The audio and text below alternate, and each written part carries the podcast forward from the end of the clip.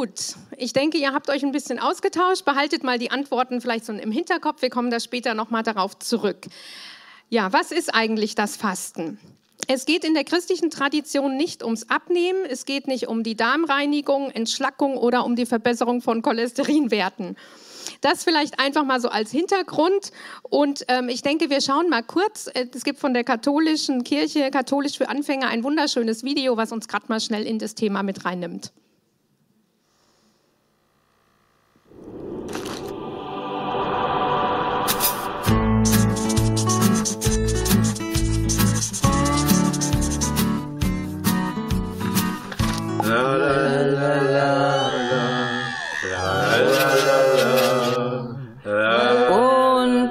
Schluss mit lustig. Am Aschermittwoch ist es vorbei mit Sau rauslassen, mit Eskapaden, Mummenschanz und Firlefanz. Wenn die Masken fallen, zeigt sich die Wahrheit. Gedenke Mensch, du bist sterblich. Der Karneval verkehrt sich jetzt in sein Gegenteil. Und das für ganz schön lange. Für genau 40 Tage. Natürlich nicht zufällig.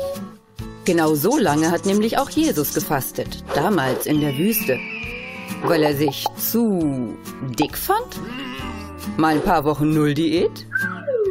Nein, es geht nicht ums Abnehmen, sondern um innere Einkehr. Mal auf das Wesentliche konzentrieren. Die eigenen Lebenspläne prüfen auch korrigieren. Versuchen, Gottes Willen zu erkennen. Fasten gehört für Christen seitdem dazu. Mal in der Light-Version an jedem normalen Freitag. Mal Hardcore an Aschermittwoch und Karfreitag. Und als richtig lange Dauerschleife in den Wochen vor Ostern. Richtig Fasten meint tatsächlich auf Nahrung verzichten. Essen ist Leben. Nicht essen, Tod. Ganz einfach, ganz existenziell. Gefastet wird darum in allen Religionen. Inzwischen gibt es viele Formen, den persönlichen Verzicht zu gestalten. Weglassen, was Spaß macht zum Beispiel. Oder das Auto bleibt stehen. Oder Fernseher und iPhone auslassen. Mal weg mit dem ganzen Karrierestress. Kann man alles machen. Aber wie erkenne ich, dass ich nicht bloß was für meine Gesundheit tue? Mein Umweltgewissen beruhige, mein Konzentrationsvermögen verbessere und die Work-Life-Balance. Das weiß ich auch nicht. Fasten ist nicht nur Verzichten auf irgendetwas, sondern für etwas anderes. Ah. Wenn ich mich von meinen eigenen Bedürfnissen befreie, schärfen sich meine Sinne für die anderen. Und auch für Gott. Und auch daran erkennt man echtes Fasten. Es tut schon etwas weh.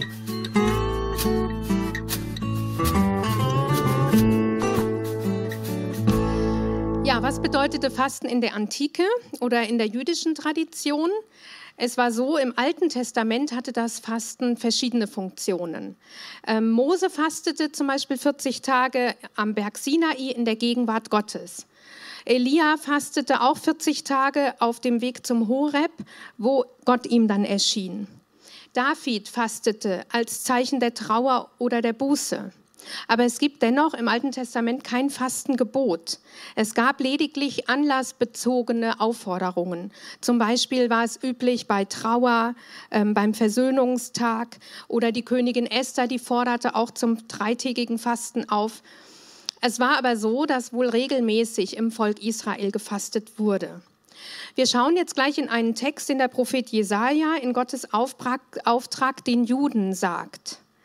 Und das Volk Israel hat nämlich hier im Hintergrund ähm, gefastet, um Gott zu etwas zu bringen. Wir können im Kontext sehen, dass sie wollten, ähm, eigentlich sich Gott nahen wollten. Sie erbaten außerdem auch Hilfe von Gott bei Rechtsstreitigkeiten. Und ich muss sagen, das klingt ja eigentlich gut. Ähm, ist das nicht irgendwie was Tolles? Also sich selbst zu erniedrigen vor Gott, ein Handeln, um zu zeigen, dass was und was oder wie wichtig Gott uns ist. Ja, wir kasteien uns selbst, wir stellen unsere eigenen Bedürfnisse zurück, wir besiegen sie vielleicht sogar, um Gott zu beeindrucken. Jesaja prangert an, dass das Volk Israel, die Frommen, sich zwar von Speise und Trank enthalten, aber nicht von Zank und Streit.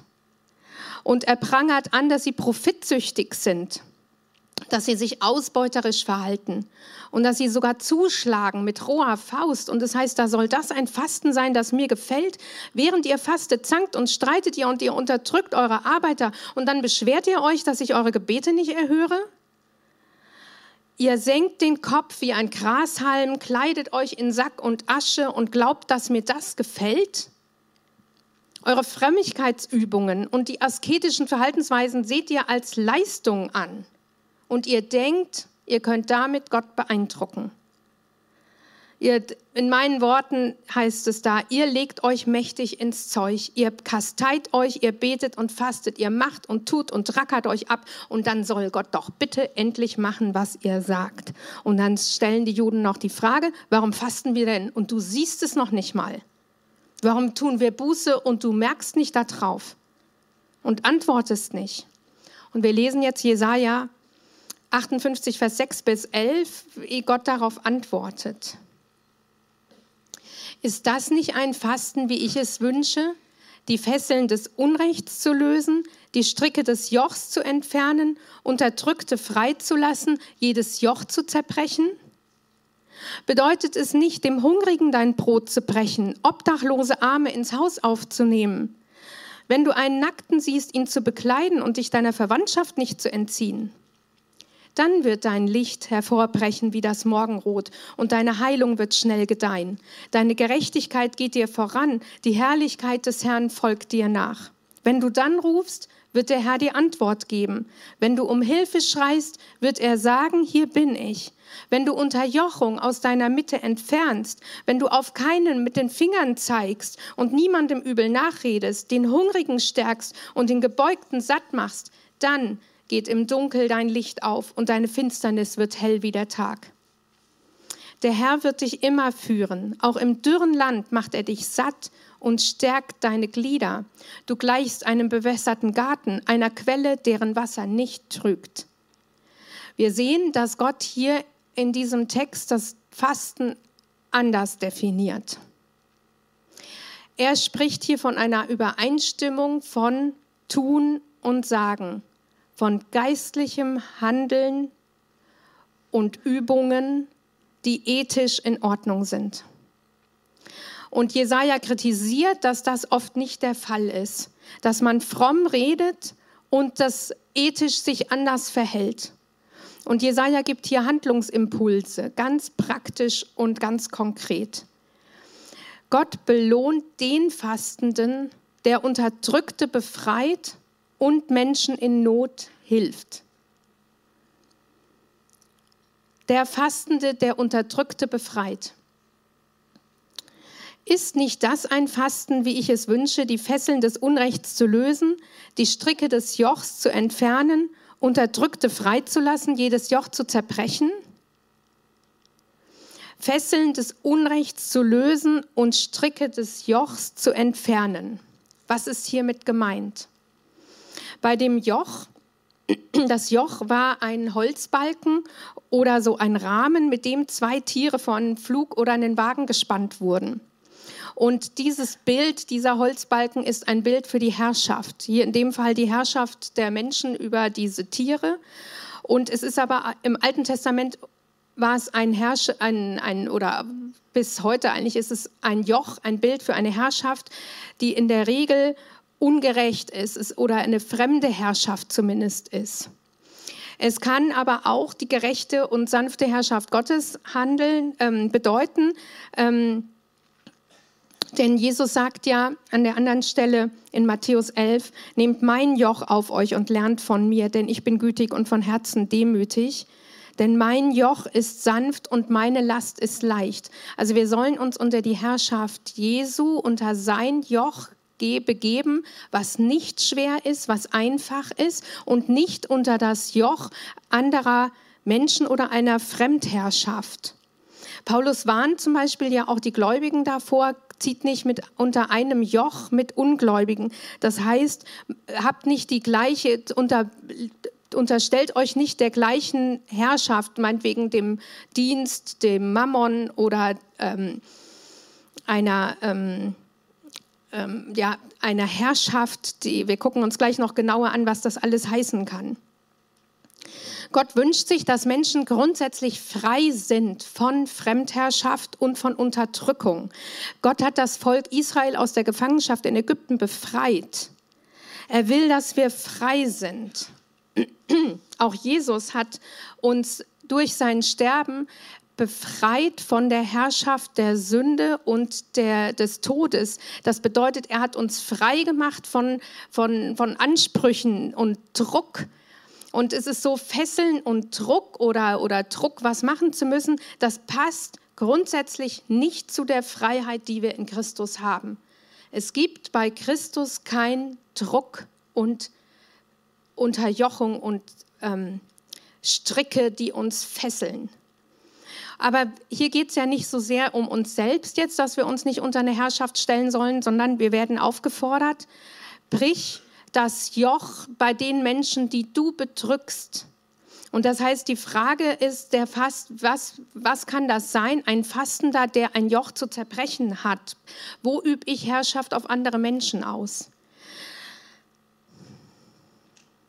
Kann das vielleicht sein, dass ich ähm, meinen Partner so unter Druck setze, dass er Dinge tun soll, machen muss, Erwartungen, die ich habe, was er eigentlich gar nicht will, dass er einen Job annehmen soll, wo er viel Geld verdient, wo er, oder dass er vielleicht immer das Haus renovieren soll, oder dass er einfach meine Bedürfnisse immer erfüllen muss und merken muss, was, er, was ich will. Er soll springen, wenn ich rufe.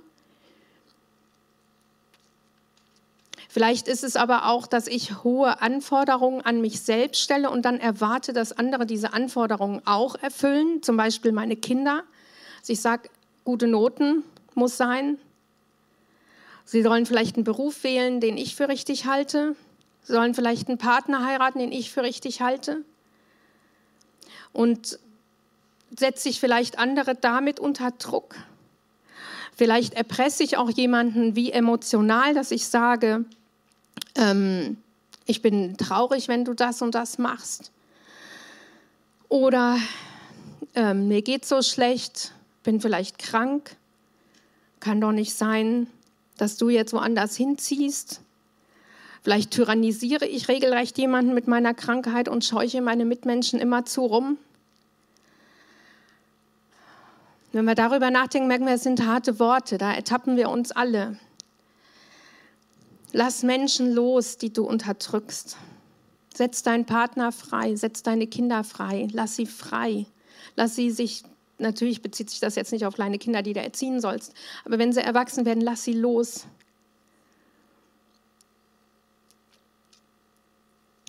Der, noch ein anderer Aspekt in Apostelgeschichte 15, Vers 10 und 11 heißt es, dass den Christen kein Joch auferlegt werden sollte, das weder die Juden zur Zeit Jesu noch ihre Vorfahren haben tragen können. Und damit sind die Gebote gemeint und Verbote. Sie sollten sich einfach nur von sexueller Unreinheit und von Blut enthalten. Und Paul Petrus weist darauf hin, dass der Gläubige durch den Glauben gerecht wird und nicht durch das Einhalten von Geboten. Gebote und Speisegesetze und so weiter können wie so ein Joch sein, was einfach schwer zu ertragen ist. Und wir müssen aufpassen, dass wir selbst nicht uns unter irgendwelche Regeln beugen oder andere unter Regeln auf äh, und unter Regeln aufstellen, die man gar nicht erfüllen kann. Dann schauen wir weiter in den Vers 9. Da gibt es noch einen Aspekt der Unterdrückung. Wenn du Unterjochung aus deiner Mitte entfernst, auf keinem mit dem Finger zeigst und niemandem übel nachredest. Höre auch auf, andere Menschen zu unterdrücken, indem du sie schlecht machst oder herabblickst. Vielleicht machst du andere Menschen klein, vielleicht mache ich sie klein, vielleicht mache ich ihnen das Leben schwer, vielleicht lasse ich sie nicht zu Wort kommen kann vielleicht auch ganz subtil sein, dass ich eine Missstimmung mitbekomme im Verein und ich habe selbst Mist gebaut und alle denken, es war jemand anderes oder in, einem, in der Schulklasse ist was kaputt gegangen und ich kenne die Wahrheit und sag nicht, dass ich es war und tu und lass es einfach zu, dass jemand anderes fertig gemacht wird. Oder in der Schule bei diesem ganzen Thema Mobbing, dass ich vielleicht das mitkriege und dann nichts gegen mache, vielleicht sogar noch mitmache. Gott will, dass Menschen frei sind, dass niemand, niemand, niemand herabgesetzt wird aufgrund von Hautfarbe, Intelligenz, Glaubens oder auch anderer Aspekte. Vielleicht auch ganz banal, weil andere vielleicht uncool sind, gucke ich auf sie herab. Und der Martin Luther King hat schon von diesem Traum gesprochen, der einem dann natürlich sofort in den Sinn kommt. Ich habe einen Traum, dass eines Tages die Söhne von früheren Sklaven und die Söhne von früheren Sklavenbesitzern auf den roten Hügeln von Georgia sich am Tisch der Bruderschaft gemeinsam niedersetzen können. Ich habe einen Traum, dass eines Tages selbst der Staat Mississippi, ein Staat, der mit der Hitze der Ungerechtigkeit und mit der Hitze der Unterdrückung schmort, zu einer Oase der Freiheit und Gerechtigkeit transformiert wird. Von jedem Berghang lass die Glocken der Freiheit läuten. Lass die Glocken der Freiheit für die Menschen um dich herum läuten. Lass die frei, die du unterdrückst. Gott belohnt den Fastenden, der Unterdrückte befreit und der zweitens Menschen in Not hilft. Bedeutet es nicht, dem Hungrigen dein Brot zu brechen obdachlose Arme ins Haus aufzunehmen, wenn du einen Nackten siehst, ihn zu bekleiden und dich deiner Verwandtschaft nicht zu entziehen? Auch wieder hier eine rhetorische Frage. Bedeutet nicht Fasten so etwas?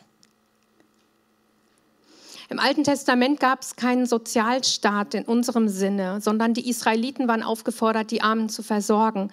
Sie hatten zum Beispiel die Felder ähm, da immer ein bisschen was übrig gelassen, sodass die Armen noch eine Nachlese ähm, halten konnten. Oder die Kranken, die saßen in der Regel am Tempel und baten um Almosen. Und das gehörte für die Israeliten zum Gottesdienst dazu, auch den Armen zu geben. Was bedeutet das für uns, Hungrigen das Brot zu brechen, Arme aufzunehmen, Nackte zu kleiden und uns der Verwandtschaft nicht zu entziehen? Ich glaube, es geht hier vor allen Dingen auch um Menschen in unserem Umfeld. Sehen wir da jemanden, der hungrig ist? Denken wir vielleicht heute, gibt es das nicht, kann jeder sich kaufen, was er braucht.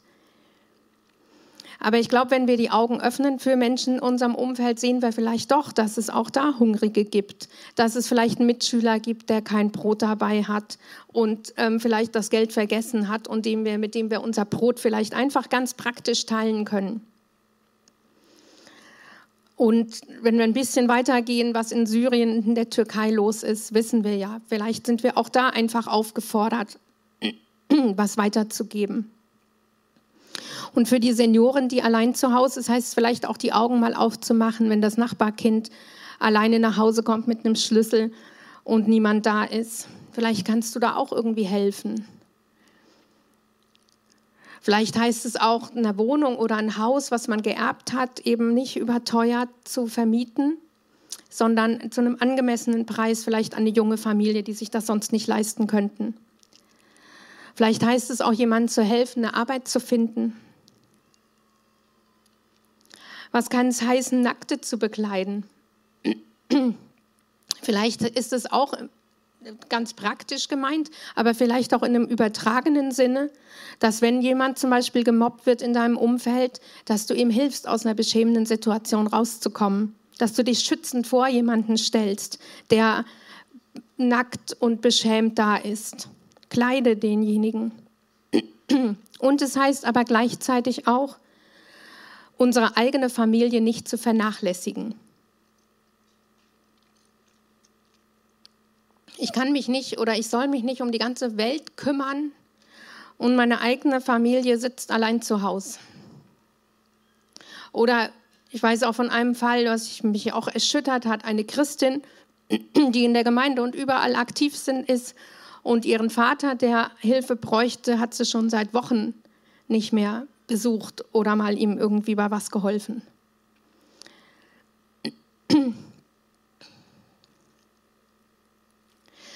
Welche Bedürfnisse hat mein Ehepartner? Welche Bedürfnisse haben meine Kinder? Nehme ich überhaupt wahr, wie es ihnen geht? Ich predige das nicht euch, ich predige das mir selbst. Wie sehr bin ich vielleicht mit mir selbst beschäftigt? In Jesaja 58, Vers 10 wird die Ermahnung, den Hungrigen wahrzunehmen, nochmal wiederholt. Wenn du den Hungrigen stärkst und den Gebeugten satt machst, dann geht im Dunkel dein Licht auf und deine Finsternis wird hell wie der Mittag. Gott liegen die Unterdrückten und die Armen besonders am Herzen. Das ist so. Das müssen wir zur Kenntnis nehmen. Und wenn wir Armen nicht helfen und Menschen unterdrücken, dann können wir beten und fasten und zu Gott schreien und sonst was mit unseren Bitten. Gott sagt, ich habe keine Lust, mir das anzuhören. Und das wird auch deutlich im Gericht. Der Umgang mit Unterdrückten und Armen ist entscheidend für die Beurteilung. In Jesus sagt in Matthäus 25, da werden die Menschen getrennt und Jesus belohnt die, die sich um die Armen gekümmert haben und sagt, dass das, was sie für einen der Geringsten getan haben, haben sie für ihn getan. Denn ich war hungrig, ihr habt mir zu essen gegeben. Ich war durstig und ihr habt mir zu trinken gegeben. Ich war fremd und ihr habt mich aufgenommen. Ich war nackt und ihr habt mir Kleidung gegeben. Ich war krank und ihr habt mich besucht. Ich war im Gefängnis und ihr seid zu mir gekommen. Was wir einem der Geringsten getan haben, haben wir für Gott getan. Ja, das sind harte Worte. Und ich denke, es geht jetzt nicht darum, dass wir jetzt alle möglichen guten Werke tun müssen. Das ja gerade nicht. Sondern es geht über die, um die Übereinstimmung dessen, das, was ich, dass ich Gott suchen will und dann aber auch mein Handeln das ausdrückt. Unser Christsein darf sich nicht beschränken darauf, dass ich bete, den Gottesdienst besuche und faste, sondern es muss Auswirkungen haben darauf, wie ich mit meinem Mitmenschen umgehe, auf mein Umfeld, auf meinen Alltag, auf den Umgang miteinander, auf meine Familie. Ja, ich persönlich habe mich immer sehr schwer getan mit dem Fasten. Ich finde das für Mütter ganz schwer, wenn sie kochen sollen und dann sollen sie nicht mitessen und fasten. ja. Ich finde, wenn, wenn man als, als Mutter da steht, stundenlang, dann ist das echt hart. Und ich, ähm, ich denke, wir haben da ein bisschen auch Druck, der rauskommt. Wir können sagen, es geht beim Fasten darum, Gottes Willen zu suchen. Und klar, ich kann jetzt wirklich tagelang fasten, ich kann aber vielleicht auch mal eine Mahlzeit ausfallen lassen und ich kann auch einfach mal mich nicht mit Essen und Trinken beschäftigen, denn nach all dem trachten ja die Heiden, sondern ich kann einfach den Fokus darauf setzen, zu sagen, Gottes Willen zu suchen. Und ähm, auf Unterdrückung und auf ähm, zu verzichten und Armen zu helfen, dafür braucht es eine Menge Selbstüberwindung.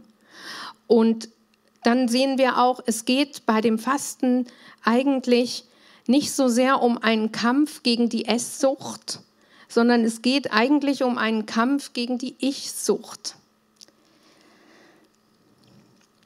Ja, und warum das alles? Denken wir nochmal zurück am Anfang, was wir uns ausgetauscht haben warum, warum will ich eigentlich fasten? Was ist mein Ziel? Möchtest du von Gott belohnt werden? Jesus sagt, oder in Jesaja heißt es, Gott belohnt den Fastenden, der Unterdrückte befreit und Menschen in Not hilft. Der Fastende wird von Gott belohnt. Jesus sagt, wir müssen ein bisschen aufpassen auf unsere Motivation. Wenn es darum geht, dass wir anderen das zeigen wollen, wie toll wir fasten, haben wir unseren Lohn schon gehabt. In Matthäus 6, Vers 16 heißt, wenn ihr fastet, macht kein finsteres Gesicht wie die Heuchler. Sie geben sich ein trübseliges Aussehen, damit die Leute merken, dass sie fasten. Ich sag euch, sie haben ihren Lohn bereits erhalten. Also es gibt einen Lohn und diesen Lohn gibt Gott.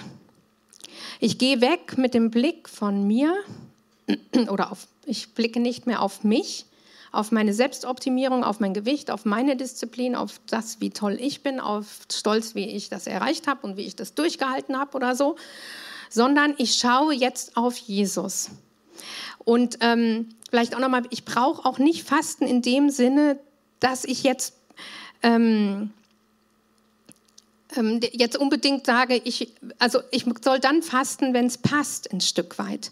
Jesus wurde zum Beispiel gefragt von den Jüngern, warum seine Jünger nicht fasten, während doch die Jünger vom Johannes fasten und es allgemein üblich ist und das ein Zeichen der Frömmigkeit ist. Und Jesus sagt ihnen, warum sollen sie jetzt fasten, wo es ihnen gut geht, wo der Bräutigam bei ihnen ist? Hochzeitsgäste fasten auch nicht. Also das heißt, es geht darum, ein bisschen auch zu gucken, gibt es einen Anlass? Also ich faste eigentlich nicht, wenn gerade lauter Feste anstehen. An Weihnachten faste ich nicht, an Ostern faste ich nicht. Ich faste auch nicht, wenn in meiner Familie Hochzeitsfeste sind und große Partys anstehen, sondern ich faste dann, wenn ich irgendwie einen Grund habe. Bei Mose haben wir gesehen, bei Elia war es so, es war eine Vorbereitung auf diese Gottesbegegnung. Auch die Hanna im Tempel hat gefastet und hat dann war die, die das Kind erkannt hat, dass es der Messias ist. Also ich kann beten, äh, ich kann ähm, fasten, um mich auf eine Gottesbegegnung vorzubereiten oder auch um zu sagen, Gott, bitte begegne mir oder komm mir nah, ich brauche dich.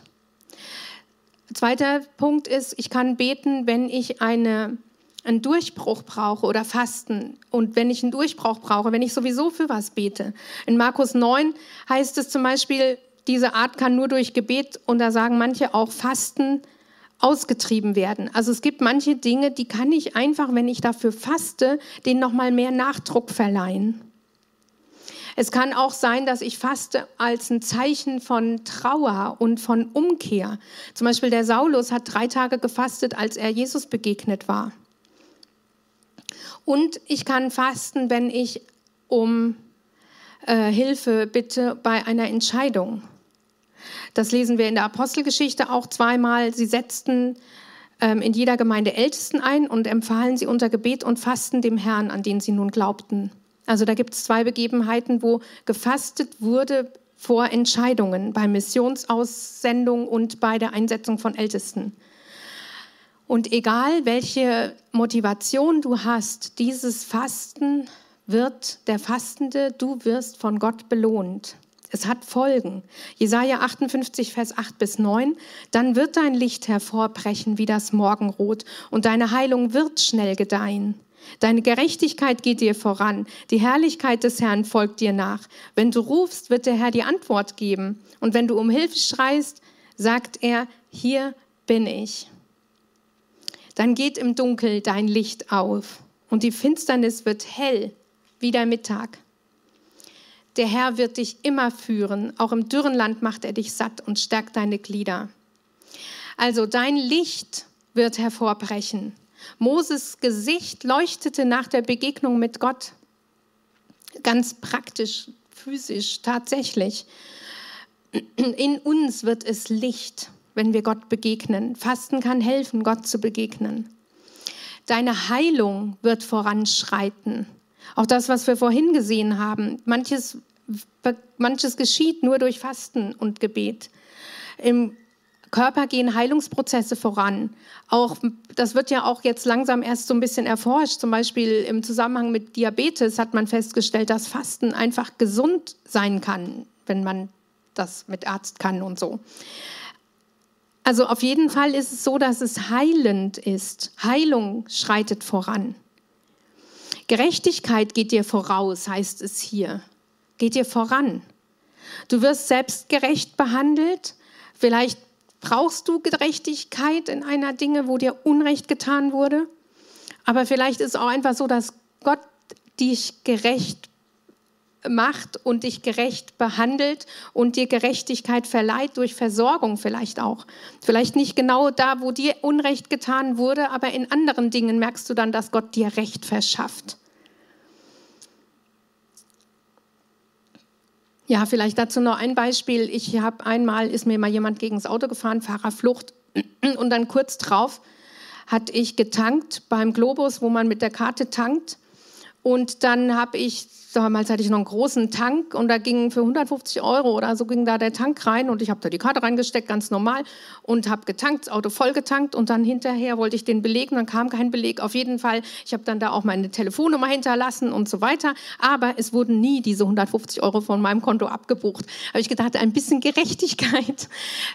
Also ich will damit nur sagen, manchmal ist so, Gott versorgt uns ganz anders, als wir es uns denken. Die Herrlichkeit des Herrn folgt dir nach. Ja, wenn, und seine Gegenwart, sie offenbart sich in deinem Leben.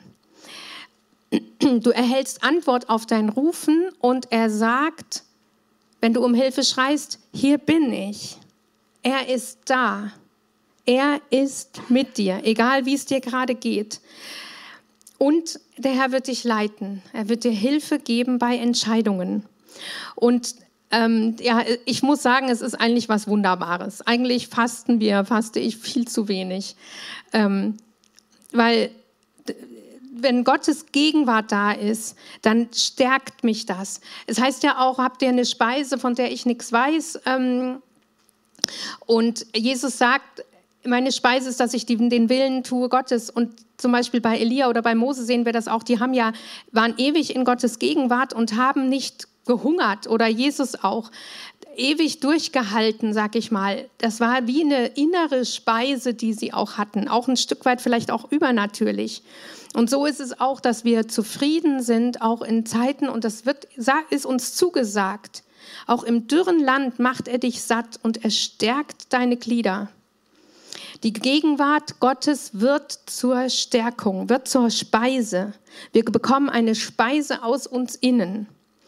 Und ähm, hier, du wirst, du gleichst einem bewässerten Garten, einer Quelle, deren Wasser nicht trügt. Und das erinnert uns vielleicht auch an Psalm 1, wo wir das gehört haben, mit, dem Bewässer, mit, mit der Quelle.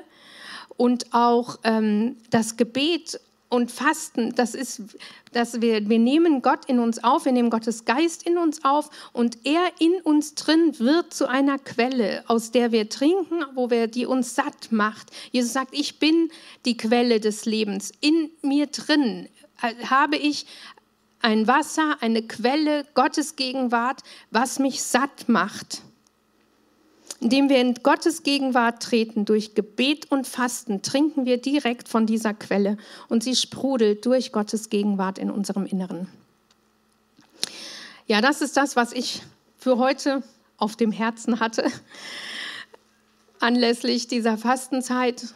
Und ich denke, lass uns jetzt so machen, dass wir in Gottes Gegenwart kommen, dass wir aufstehen und dass wir beten und dass jeder für sich jetzt vielleicht auch noch mal überlegt, was ist eigentlich das, warum ich bitte, warum ich vielleicht fasten will. Vielleicht überlegst du auch, ob du jetzt diese nächsten Wochen dir noch nimmst. Und im Moment ist es auch so, es ist kein Problem zu sagen, ich verzichte jetzt. Es ist ja gesellschaftlich gerade ähm, angesagt auch. Das heißt, es ist auch nicht so schwer, im Moment auf Dinge zu verzichten.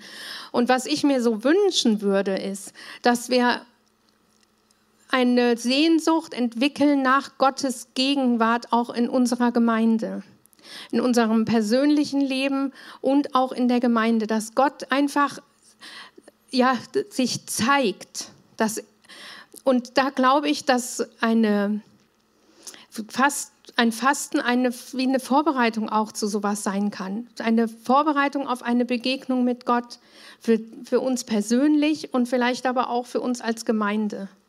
Auch ähm, wenn Menschen in einen Dienst gegangen sind, haben sie oft das mit einer Fastenzeit begonnen. Jesus selbst auch hat seinen Dienst gestartet, bevor er in die Öffentlichkeit trat, mit einer Fastenzeit. Und ich würde mir wünschen, ich predige das mir selbst, ich bin nicht gut im Fasten, ich sage es ganz klar, aber dass wir vielleicht doch diese Sehnsucht in uns entsteht, dass Gott in diese Quelle für uns so wird und dass wir eine Begegnung mit ihm haben.